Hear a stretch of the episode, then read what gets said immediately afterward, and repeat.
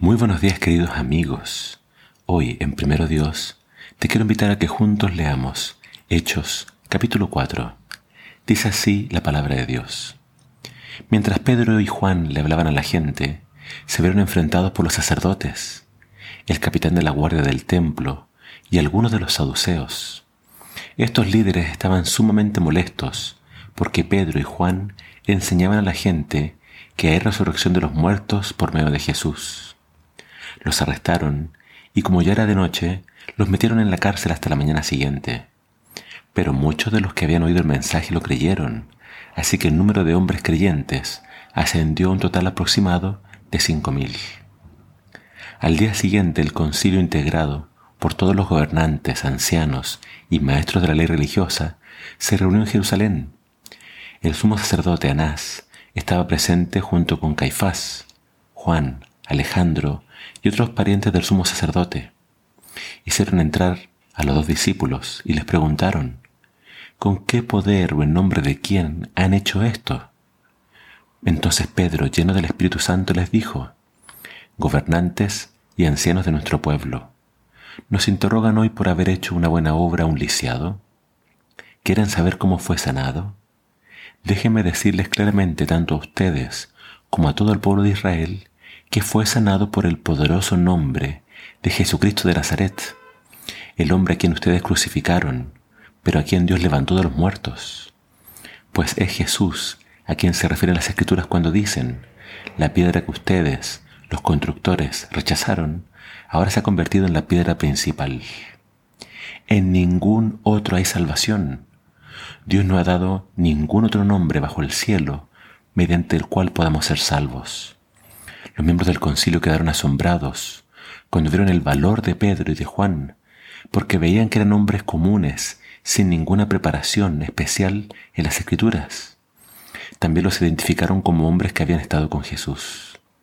Sin embargo, dado que podían ver allí de pie entre ellos al hombre que había sido sanado, no hubo nada que el concilio pudiera decir. Así que les ordenaron a Pedro y a Juan que salieran de la sala del concilio y consultaron entre ellos. ¿Qué debemos hacer con estos hombres? se preguntaban unos a otros. No podemos negar que han hecho una señal milagrosa. Y todos en Jerusalén ya lo saben.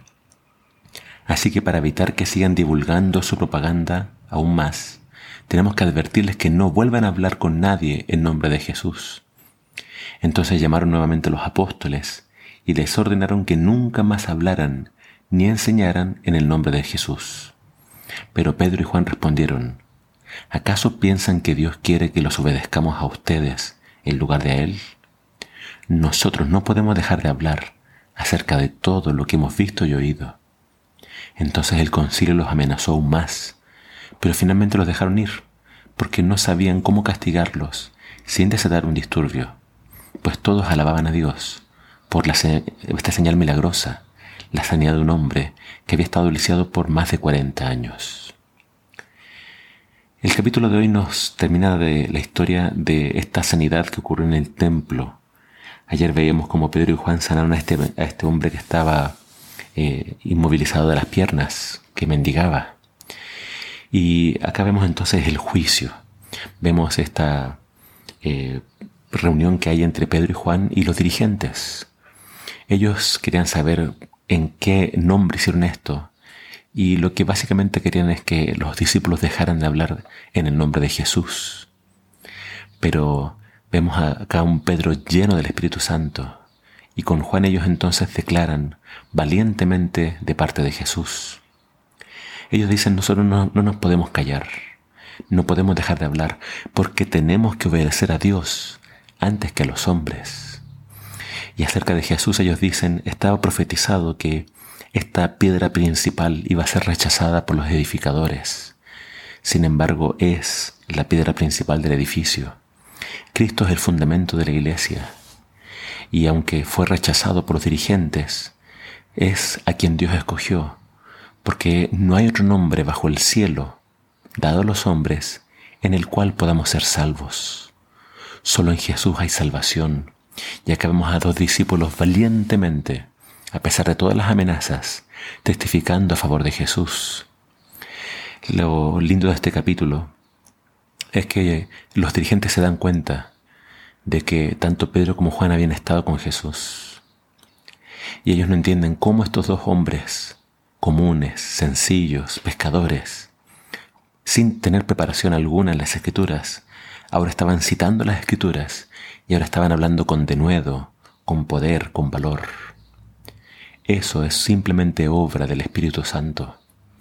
El Espíritu Santo es quien nos cambia, es quien nos da palabras, es quien nos hace valientes, es quien nos ayuda a recordar las escrituras. Acá vemos al Espíritu Santo trabajando y testificando de Jesús.